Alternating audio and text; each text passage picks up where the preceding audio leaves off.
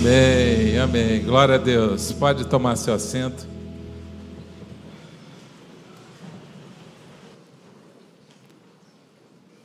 Quando o céu beijar a terra, é quando Jesus vai vir buscar a igreja. Amém? Diga para o seu irmão, vamos subir juntos. Você não pode ficar, não.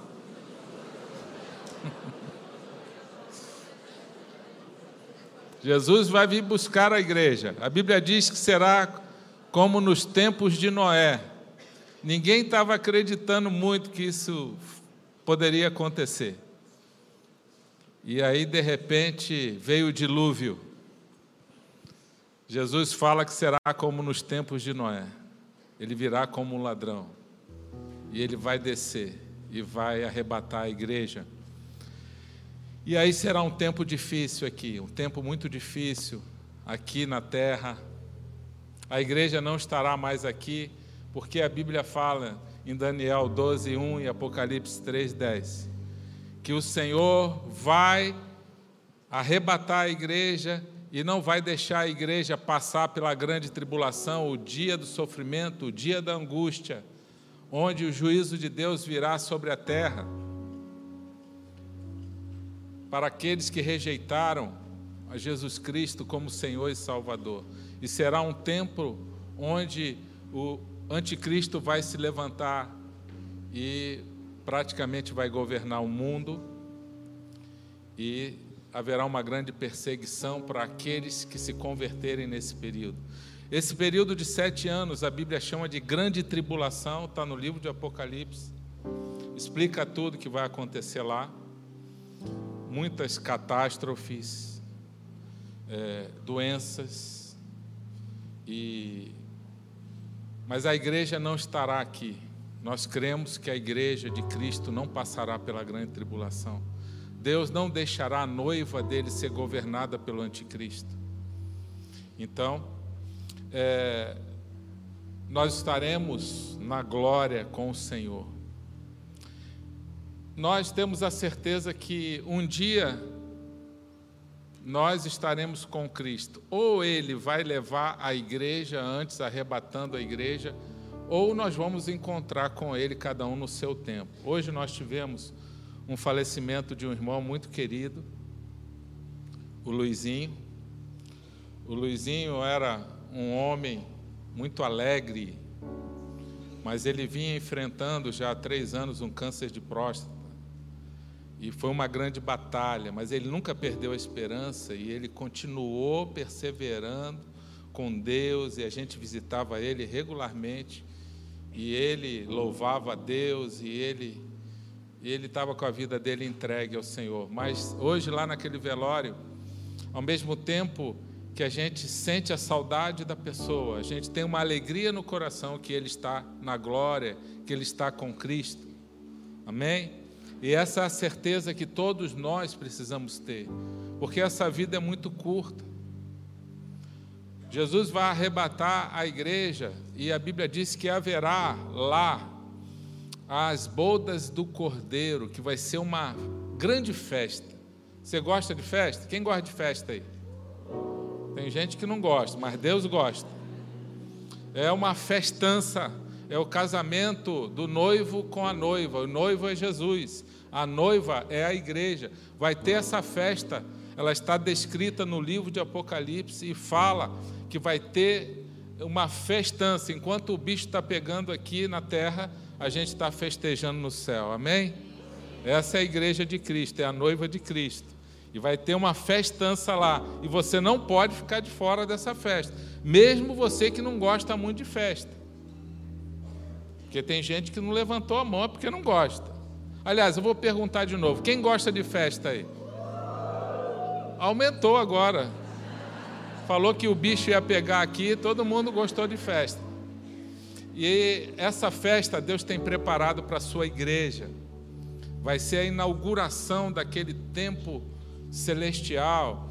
E Deus ama a festa. Quando você vai para a Bíblia, você vê Deus o tempo todo fazendo festa ele inventava umas festas e mandava o povo celebrar.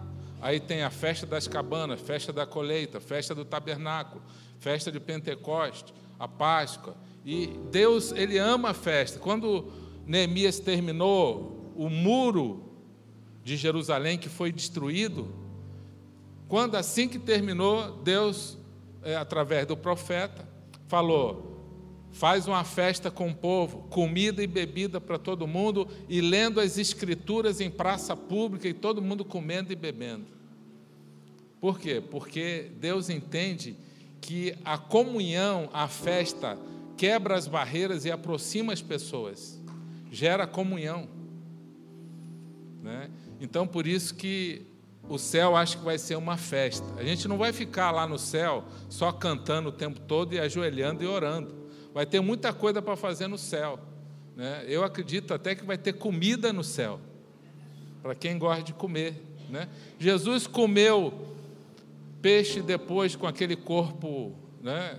É, aquele corpo glorificado depois da ressurreição, aquele corpo que atravessava a parede, de repente ele entrava numa sala sem passar pela porta, né? Você vê isso na Bíblia. Então, esse corpo se alimentou com os discípulos, né? Até eu já contei isso aqui, um irmão, numa aula de Apocalipse, ele perguntou, pastor, é, será que vai ter comida no céu? E pelo tamanho dele eu entendi a preocupação dele, né? era natural. Eu também já fiquei preocupado com isso, porque eu gosto de comer. Eu acho que vai ter muita, vão ter muitas coisas boas no céu. Né? Então vai ser um lugar que Deus tem preparado, vai ser uma grande festa. E a gente está falando em festa, eu quero falar de uma festa é, muito especial, onde Jesus fez o primeiro milagre dele, que é em João capítulo 2, nas bodas de Caná da Galileia. Pode projetar aí, eu vou ler o texto, você pode acompanhar, tem muito ensinamento aqui. A gente aprende muita coisa nesse texto, onde Jesus foi convidado com seus discípulos e Maria também estava presente lá. Pode projetar o texto. No terceiro dia houve um casamento em Caná da Galiléia. A mãe de Jesus estava ali e Jesus e seus discípulos também haviam sido convidados para o casamento. Tendo acabado o vinho, a mãe de Jesus lhe disse: Eles não têm mais vinho. Respondeu Jesus: Que temos nós em comum, mulher? A minha hora ainda não chegou. Sua mãe disse aos serviçais: Façam tudo o que ele lhes mandar.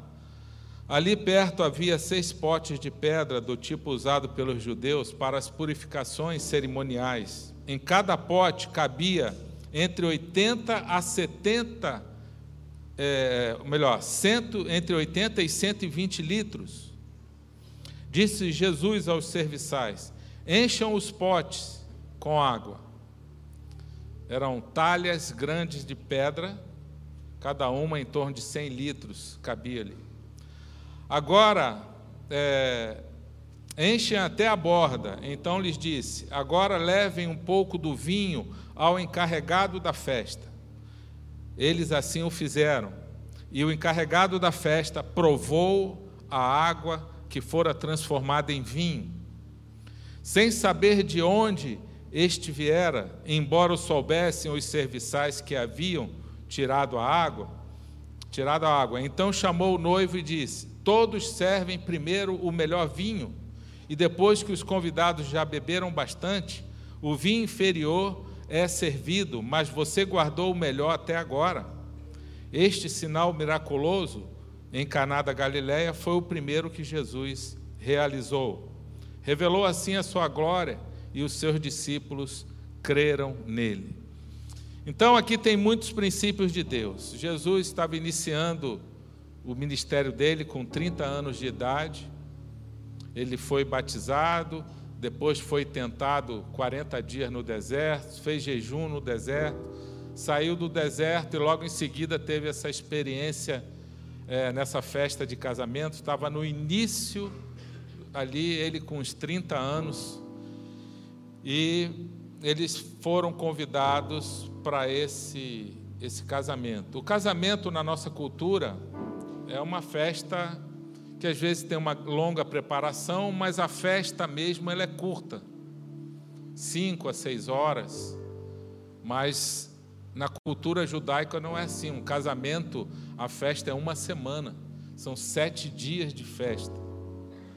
Imagina quanto deve custar isso para aquela para a família né, dos noivos.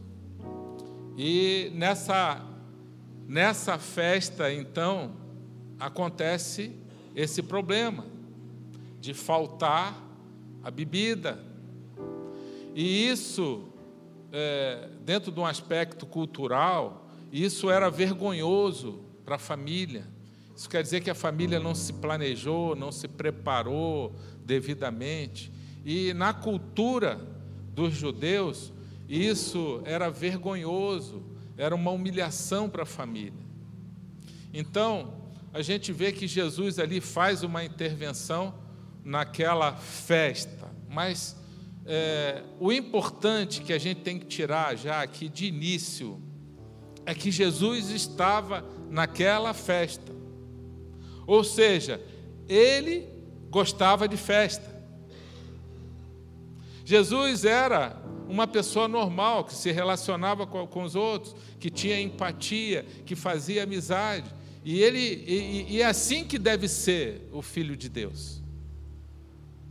Ele deve se relacionar, ele deve, deve ter amigos. E você precisa ter cuidado dos seus amigos não serem só amigos da igreja porque senão daqui a pouco você não consegue mais evangelizar ninguém. Claro, você não vai imitar comportamentos errados de pessoas que não têm Cristo, mas você precisa ter amigos, você precisa se relacionar, você precisa é, ser luz na vida daquelas pessoas e através do seu comportamento você influenciar. Jesus andava no bom sentido, ele, ele visitava pessoas como Zaqueu, que era um homem mal visto, fama de ladrão. Ele visitava é, pessoas, ele é, é, separava tempo para estar, se relacionava com pessoas. Parou para conversar lá com a mulher samaritana, que ninguém falava com ela, mas Jesus desenvolve um diálogo ali com aquela mulher. Primeiro, que homem não falava com mulher que ele não conhecesse. Quanto mais sendo uma samaritana, Jesus já quebra essa barreira e aquela mulher é salva. E através da salvação dela, muitos creram em Jesus. Sabe por quê? Por causa do relacionamento. O relacionamento leva pessoas a conhecer Jesus através do seu testemunho. Então Jesus ele estava ali na festa, uma hora ele estava visitando um, uma hora ele estava caminhando com um, conversando com outro. E, e nós temos que ser assim. Né? É, a Claudinha ela fala com todo mundo, com quem não conhece. É uma cultura do da nossa cidade lá do Rio de Janeiro, da capital, a gente fala com outra pessoa que a gente não conhece normal, assim. E quando eu cheguei aqui em Cascavel, fui falar com algumas pessoas e eu fiquei no vácuo. Literalmente. Eu senti uma certa dificuldade. Né? Mas aí eu fui entender, eu entrei no elevador, do Banco do Brasil uma vez, eu comecei, cumprimentei uma pessoa, ela já não respondeu, aí eu puxei uma conversa e ele, é, eu até pensei que ele fosse, tivesse algum problema de audição. Aí depois eu fui conhecendo, mas isso melhorou bastante. A gente ensinou desde o início, há 19 anos atrás, que a igreja tem que ser acolhedora, tem que ser receptiva, que a gente pode sim conversar com as pessoas. É, e a Claudinha, ela conversa, ela, ela faz amizade é, com as pessoas na fila do banco, no mercado, ela conversa com todo mundo e, e ela conversa com quem ela não conhece, normal, porque ela já tem uma boa comunicação, e isso para ela é normal. Algumas pessoas têm dificuldade, então tem que lutar com, contra isso. E até na igreja, a gente pode sim falar com uma pessoa que a gente não conhece, conversar com ela. Olha, você está vindo na igreja, qual o seu nome? Vamos conhecer aqui. Você está há quanto tempo aqui na igreja? Aí a pessoa fala: estou há 15 anos. Né? Já aconteceu aqui. E muitas vezes, porque a gente tem vários cultos, pessoas se encontram pouco. Por isso que é importante você estar num GA, para você estar integrado conhecer, se relacionar, vão orar por você, você vai orar pelo outro, e aquele grupo pequeno ali se torna uma família que está dentro de uma grande família. Então, a comunicação é, é muito importante. Eu estava falando na Claudinha, que ela, ela se comunica bem, ela fala com todo mundo, e se deixar, ela fala até com poste. Está conversando ali com poste, né? É um exagero isso aí, mas é, isso quer dizer que a comunicação é muito importante. Jesus estava lá numa festa se relacionando e se comunicando com pessoas, criando empatia. A gente tem que sair do nosso eu, muitas vezes, e se, se conectar com outras pessoas. É assim que o Evangelho chega no coração das pessoas, através do seu testemunho, através da sua vida. Agora, algo que me chamou a atenção aqui, que Jesus foi convidado para aquela festa. Jesus, ele não entrou de penetra lá. Ele, Jesus não entra, é penetra que fala aqui? Quando a pessoa entra numa festa que não é convidado? É? Tá. Ele não entra é, de penetra ou seja, o penetra é aquele que não foi convidado, mas ele está querendo desfrutar ali daquele momento. Não, ele só entra se ele for convidado, ele bate na porta, como diz Apocalipse 3,10. Ele se convida, olha, se você quiser, eu estou aí com você. Mas é só se você quiser. Por isso que Mateus 16, 24, ele diz: Se alguém quiser seguir-me, negue-se a si mesmo Tome a sua cruz e siga-me. É se alguém abrir a porta, ele bate, mas se alguém abrir a porta, ouvir a voz dele e abrir a porta, ele entra e aí ceia com a pessoa. Apocalipse 3, 20 fala isso. Então, Jesus foi convidado. A pergunta que a gente faz aqui: a gente tem convidado Jesus para a nossa vida, para a nossa família, para o nosso trabalho, para a nossa casa? Salmo 127, 1 diz que se o Senhor não edificar a casa, se o Senhor não estiver ali, será em vão aqueles que estão trabalhando para edificar aquela casa, porque Deus é que edifica a família. Então Jesus estava naquela festa, ele não foi chamado às pressas, desesperadamente, para resolver um problema. Ele estava ali naquela casa e de repente é levado um problema para ele por Maria, a mãe dele. E e Jesus dá uma resposta um pouco deselegante se a gente não entender a cultura lá dos judeus. Porque quando Jesus fala assim, mulher, o que, o que eu tenho eu contigo? A minha hora ainda não chegou, não chegou a hora de eu me manifestar, de revelar o Filho de Deus. Ele fala, mulher, parece que Jesus está sendo um, um pouco deselegante ou mal educado com a mãe dele. Mas ali eu creio que não é o Jesus filho de Maria, é o Jesus filho de Deus. É o Jesus, Deus encarnado, que está falando mulher, ou seja, o termo mulher na cultura judaica não é desrespeitoso. Ele está querendo dizer, mulher, não é minha hora de chegar, eu tenho coisa mais importante. Deu a entender que aquilo não era tão importante assim, e resolver um problema de vinho que acabou numa festa, eu vim para coisa mais importante, e parece que Jesus está passando uma ideia assim, e, e ele fala: Olha, a minha hora não chegou ainda, ou seja, não é a hora de revelar o Filho de Deus ainda. Isso é Deus falando para Maria. Maria, então, ela faz algo que me chama muita atenção, que eu creio que eu sempre li esse texto, mas nunca tive uma revelação assim sobre a vida de Maria, porque o foco aqui é Jesus e os noivos, mas quem levou o problema, quem estava atento a uma necessidade e livrou aquela, aquela família de uma vergonha, de uma humilhação pública, foi Jesus, mas quem intercedeu foi Maria.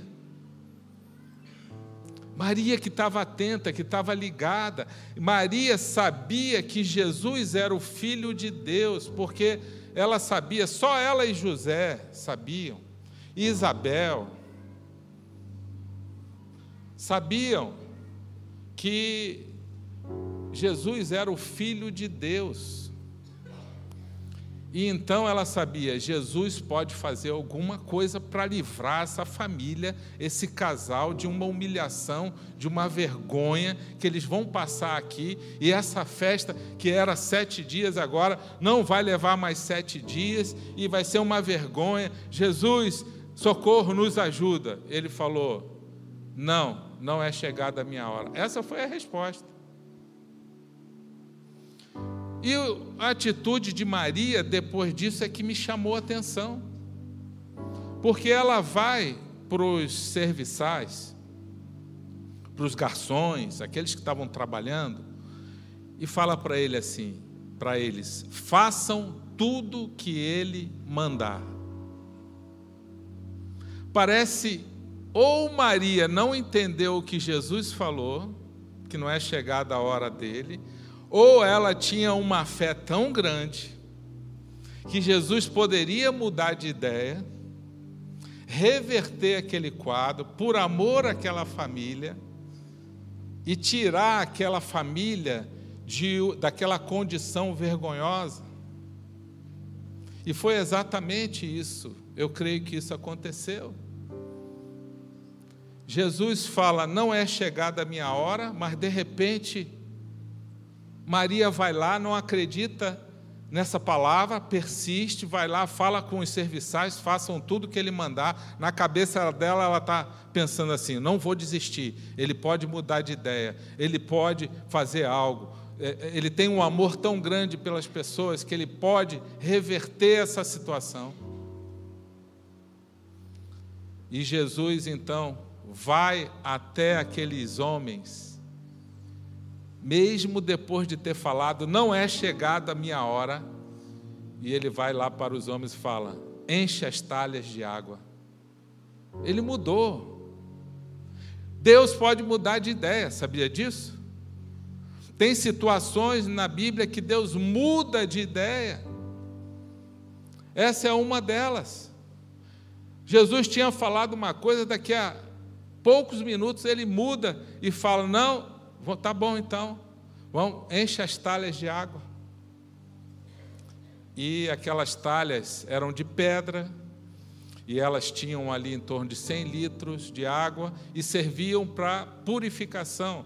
Era uma, dentro da cultura dos judeus, eles tinham, ao entrar naquele recinto daquela festa, tinha que lavar a mão, lavar os pés, e usava essas águas das talhas. E como essa festa já estava no meio, devia estar naquele dia já quase acabando a festa e acabou o vinho. Provavelmente não tinha mais ninguém para chegar e as talhas já estavam vazias. Jesus chega para aqueles homens e fala: encham as talhas. E eles simplesmente obedecem. Obedecem. Maria falou: façam tudo que ele mandar. E Jesus chega lá, encham as talhas. Talvez nós questionássemos: Jesus, mas não vai chegar mais ninguém na festa. Não precisa encher. Todo mundo que está aqui dentro já se purificou, já se lavou. Vamos deixar para encher, hoje não precisa mais. Mas eles não questionaram. Não é assim que a gente faz? A gente não gosta de questionar as coisas? Mas eles não questionam. Sabe o que a gente aprende com isso? Se a gente quer ver um milagre, a gente precisa obedecer. Quando a gente obedece, o milagre acontece. Vamos repetir isso? Quando a gente obedece, o milagre acontece. Obedecer a Deus. Você quer ver milagre na sua vida? Então, obedeça. Obedeça a palavra, o que Deus ensina. Jesus, eu creio que por amor à mãe dele, por amor àquela família, mesmo ele achando, não é a minha hora ainda, porque ele sabia, se ele começasse a fazer milagres ali, aquilo ia espalhar geral, e ia de fato começar um tempo de muito trabalho e começar a perseguição, e Jesus, ele, ele, eu creio que por amor ele antecipou esse momento. Isso prova que Deus pode mudar destinos, Deus pode mudar sentenças, porque nosso Deus é um Deus perdoador, Ele é um Deus de misericórdia, Ele dá sempre uma nova chance para você, Ele é um Deus que transforma, Ele é capaz de pegar uma água que é usada para lavar pé sujo e mão suja, e transformar no melhor vinho. Se ele é capaz de fazer isso com água, imagina nós que somos filhos de Deus. Ele é capaz de transformar uma pessoa irada, grosseira, murmuradora, numa pessoa doce. Eu conheci um homem irado, briguento, falava alto com todo mundo, agora ele fala manso. É um doce. Só Jesus para fazer isso. Jesus pode transformar, transformar uma mulher reclamona, murmuradora, numa, uma, numa mulher de espírito manso e tranquilo, e dócil, que é de grande valor para Deus. Jesus pode transformar um ladrão num homem generoso, doador. Jesus pode transformar um adúltero num homem fiel, íntegro. Essa é a nossa realidade. Nós somos um monte de ex, porque fomos transformados. Pessoas que viviam na homossexualidade decidiram que não querem mais viver assim. Ninguém obrigou elas, mas elas entenderam que elas podem mudar. E foram ajudadas e mudaram, porque quiseram. E Deus ajudou essas pessoas, como diz lá em 1 Coríntios 6, 9. Eles eram assim, mas foram lavados e renovados pelo sangue do Cordeiro e foram transformados, eram ladrões, corruptos, imorais, homossexuais, ativos e passivos, está lá na Bíblia, e deixaram de ser. Se Deus fala que pode deixar de ser, eu acredito na Bíblia, e na prática também. Deixaram de ser praticante desse pecado. E a Bíblia fala que é pecado e ponto final. A gente não discrimina ninguém, mas é pecado, e se é pecado, desagrada a Deus. Deus aceita todos. A igreja aceita todos, mas não aceita tudo. Deus aceita todos, mas não aceita tudo que se faz. Quando a gente obedece, o milagre acontece. Eu quero falar aqui algumas promessas de Deus que eu li em Deuteronômio 28 para os jovens ontem. Eu quero compartilhar com vocês. Se vocês obedecerem fielmente ao Senhor, ao seu Deus, todas as bênçãos, todas as bênçãos virão sobre vocês e os acompanharão. A bênção acompanha você, segue você. Você não precisa sair correndo atrás de bênção, não. Ela segue você. Vocês serão abençoados em tudo que fizerem. Diga, em tudo. em tudo. Se é em tudo, é em tudo. Financeiro, saúde, relacionamento, emocional, trabalho, tudo, tudo que está relacionado à vida, Deus começa a te abençoar porque é a promessa dele. Se você quiser viver uma vida para obedecer a Deus, Deus começa a abrir os céus sobre a sua vida. O Salmo 37, 4 fala: agrada-te do Senhor e Ele atenderá os desejos do teu coração. Deus começa a responder a oração tua, porque você está começando a se preocupar em ter uma vida que agradar a Deus. Isso significa obedecer é largar alguns pecados, é parar de brigar com os outros, é reconciliar relacionamento, é perdoar aquele que não merece perdão. Você começa a. Mas isso a gente só consegue com Cristo na nossa vida. A gente só vai conseguir isso se a gente tiver o amor de Jesus em nós, senão a gente não consegue. A gente vai só na força de vontade, daqui a pouco não consegue.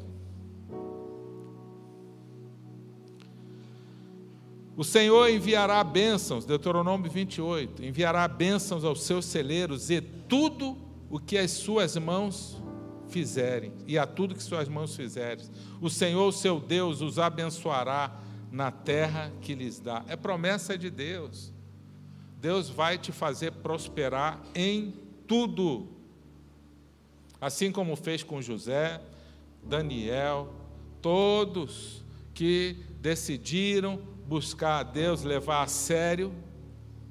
Vai ter momento de teste? Vai. Vai ter momento de deserto? Vai. É para todo mundo. Senão todo mundo ia querer servir a Deus só por interesse. Ah, eu quero. É, onde é que dá o nome para a gente não ter problema? É ali? Deus, então eu quero, eu quero esse Jesus aí. Porque eu não quero problema, não. Eu quero dinheiro no bolso, não quero ficar doente, eu quero é, não ter problema no casamento, eu quero que o Senhor resolva tudo. A gente não ama Jesus por aquilo que ele oferece, a gente obedece, ama a Deus por aquilo que ele é. Ele é o nosso Pai, o nosso Criador. Agora, ele fala que a gente pode ter vida abundante nessa terra. Vida abundante, nós vamos ter que ralar, obedecer a Deus. Salvação é pela graça mediante a fé. Mas vida abundante, vida plena, você vai ter que pôr o joelho no chão, você vai ter que renunciar à sua carne, você vai ter que obedecer a Deus, vai vir a tentação, você vai ter que lutar contra ela, vai dar vontade de fazer coisa errada, vai dar vontade de mentir, vai dar vontade de roubar, vai dar vontade de cair na imoralidade, vai dar vontade de fazer tudo isso. E aí a gente vai escolher, e aí Deus deixa vai dar vontade de brigar, vai dar vontade de não perdoar, vai dar vontade de tudo isso. E a gente vai escolher se a gente quer agradar a Deus ou agradar a nossa carne, vai ser uma luta constante. Mas se você obedecer, Deus vai honrar você. Aqueles homens obedeceram a Jesus e não questionaram, encheram as talhas. E eu fiquei pensando, Jesus, não era mais fácil o Senhor dar um comando lá e encher aquelas talhas de vinho já? Por que, que Jesus não fez isso? Por que, que muitas vezes ele não responde a oração do jeito que a gente quer? Porque ele quer que a gente seja parte do milagre. Tem que encher a talha primeiro, com água ainda. Dá vontade de questionar, mas por quê? Esse trabalhão. Por que, que tem que fazer isso? Por que, que tem que obedecer isso? É igual a mulher lá de 2 Reis 4, a viúva coitada. O marido morreu. Um homem de Deus deixou uma dívida enorme para a mulher. Uma viúva com dois filhos. E o credor foi lá cobrar. O boleto chega sempre para pagar, não tem jeito. E ela não tinha o dinheiro, o credor falou: já que você não tem dinheiro, não tem como você pagar, não tem nada na sua casa para vender, não tem, não tem nada, então seus filhos vão trabalhar para mim, eu vou levar eles, os dois jovens, eu vou levar eles e eles vão pagar essa dívida trabalhando, ou seja, eles seriam escravos, porque essa era a lei de Moisés. A lei de Moisés não existe esse negócio de ficar devendo. Se a pessoa está devendo, ela vai ter que pagar, nem que seja com trabalho.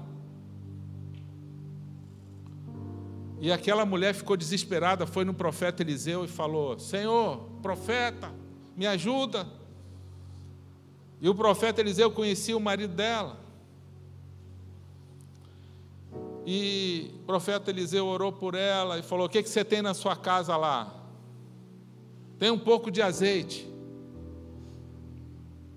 Aí ele falou: Então tu vai fazer o seguinte: esse pouco de azeite, Deus usa sempre, faz um milagre com um pouco que a gente tem. Não precisa ter muito, não. Ele falou: Nós vamos orar, Deus vai fazer algo novo, Deus vai multiplicar esse azeite. Vai lá, pede vasilha para todo mundo, arruma um monte de vasilha e os filhos correndo atrás, ela batendo nos vizinhos, vasilha para lá, vasilha para cá, e os vizinhos ajudando.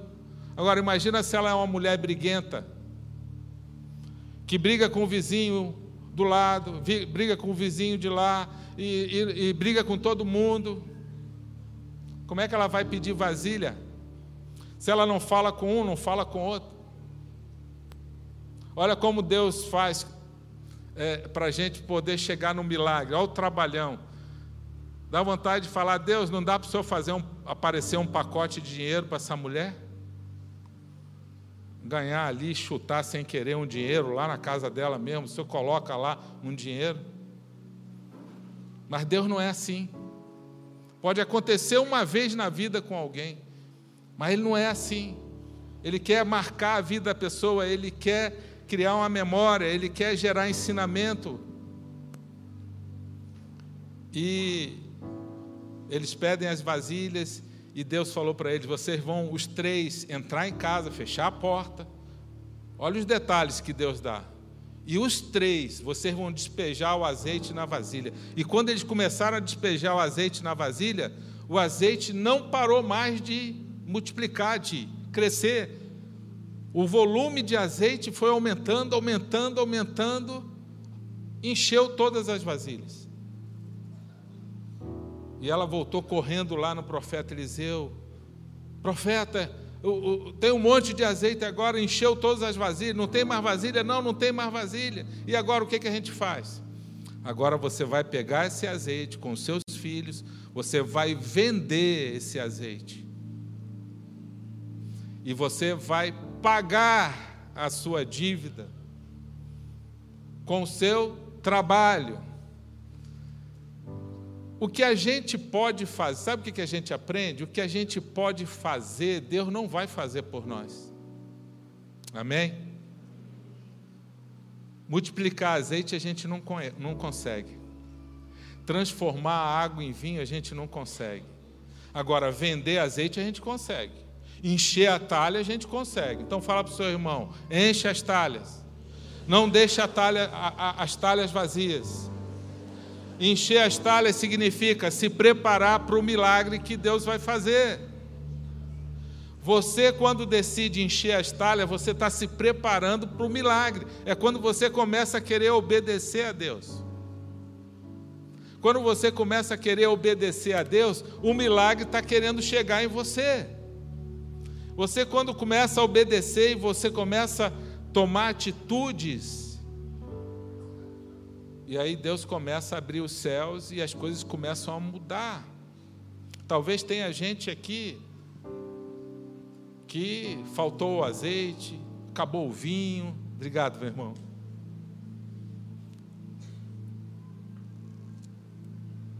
Acabou o vinho. Acabou o vinho no casamento.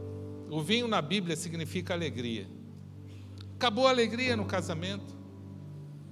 Deus pode mudar isso. A gente já viu vários casais na igreja, milagres mesmo, querendo acabar com o casamento. Alguns até divorciaram e casaram de novo com a mesma pessoa. Deus restaurou a alegria, o amor no casamento. Seja a área que for, Deus transforma. Amém? Deus faz um milagre, mas você precisa encher as talhas, você precisa obedecer, você precisa falar: Deus, eu quero levar a sério, eu quero fazer a minha parte. Não adianta você querer mudar o outro, ficar querendo mudar o outro, muda você. Ninguém tem esse poder para mudar ninguém. Você não muda filho, você não consegue mudar marido, esposa, você não consegue mudar ninguém, pai, mãe, você não muda ninguém. Muda você primeiro e fala: Deus faz aquilo que eu não consigo fazer. Aí Deus muda. Deus vai lá e toca na pessoa. Toca na situação que você não consegue, você não tem poder para isso, mas o nosso Deus tem um poder sobrenatural e ele faz uma intervenção sobrenatural na sua vida. Nós cremos nesse Deus de milagre, nesse Deus de poder. Sabe por que isso? Porque Ele quer que a gente seja parte do milagre. Ele não quer fazer o milagre sozinho. Ele poderia fazer, Ele é soberano, Ele tem poder, é onipotente, onisciente, onipresente e eterno. São as quatro características de Deus os atributos de Deus. Ele faz o que ele quiser, ele não, existe início nem fim para ele. Deus não nasceu nem vai morrer nunca, ele sempre vai existir, porque ele é Deus, ele que criou o universo, ele que faz o sistema solar, ele que faz a terra ficar ali girando no nada. É ele que faz isso, na mesma velocidade o tempo todo na mesma, variando pouco as inclinações durante o ano, as mesmas inclinações, é Deus que faz isso. E a ciência já se rendeu, mostrando que a ciência pode caminhar com a fé, os dois, sem problema nenhum. Porque a ciência já reconheceu, existe uma força poderosa que gera esse equilíbrio, que isso não aconteceu do nada. É esse Deus Todo-Poderoso. Um dia a gente vai morar com Ele. Amém? Você vai morar com Ele. Nós vamos estar juntos na eternidade com Ele. Me surpreende esse poder de Jesus de transformar vidas. Ele transforma a situação, ele resgata, ele restaura ele tira toda a culpa, medo e vergonha que poderia acontecer naquela família. E ele deixa o melhor para o final, ele o vinho, o bom vinho, ele deixa para o final, a melhor coisa ele deixa para o final. Depois do milagre, pessoas vão reconhecer Jesus como filho de Deus. Agora, eu espero que você não precise de um milagre para você crer. Você pode crer sem precisar de um milagre. Talvez, se você desejar, eu quero um milagre para poder crer, esse milagre nunca venha. Mas se você fizer o contrário, você crer primeiro para ter um milagre, isso há uma grande probabilidade de acontecer na sua vida. Amém? Vamos ficar de pé.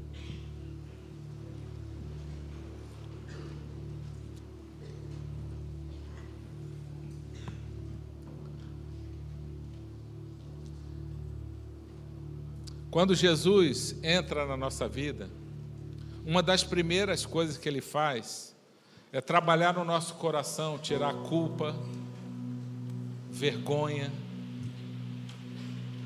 curar feridas, curar medos.